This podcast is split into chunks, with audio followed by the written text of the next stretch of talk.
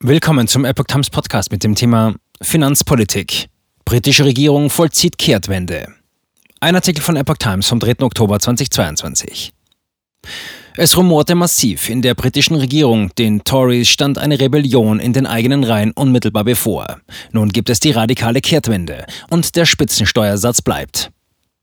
Nach heftiger Kritik an ihren Wirtschaftsplänen hat die britische Regierung eine massive Kehrtwende vollzogen. Finanzminister Kwasi Kwarteng kündigte am Montagmorgen in Birmingham an, den Spitzensteuersatz von 45 Prozent für Topverdiener doch nicht zu streichen.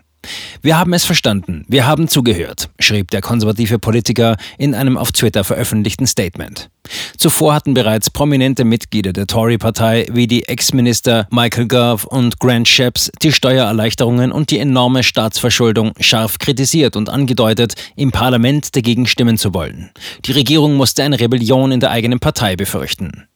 Quarteng hatte vor gut einer Woche die Steuersenkungen angekündigt, die vor allem den Reichsten in der Gesellschaft zugutekommen sollen. Die neue Regierung von Premierministerin Liz Truss wollte damit das Wirtschaftswachstum ankurbeln.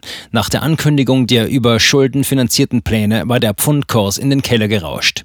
Die britische Notenbank sah sich gezwungen einzuschreiten und Staatspapiere mit langer Laufzeit zu erwerben, ohne Obergrenze. An anderen, ebenfalls umstrittenen Teilen des Wirtschaftsplans will Quarteng weiter festhalten, darunter Steuersenkungen für andere Einkommensgruppen, trotz einer enorm hohen Inflation.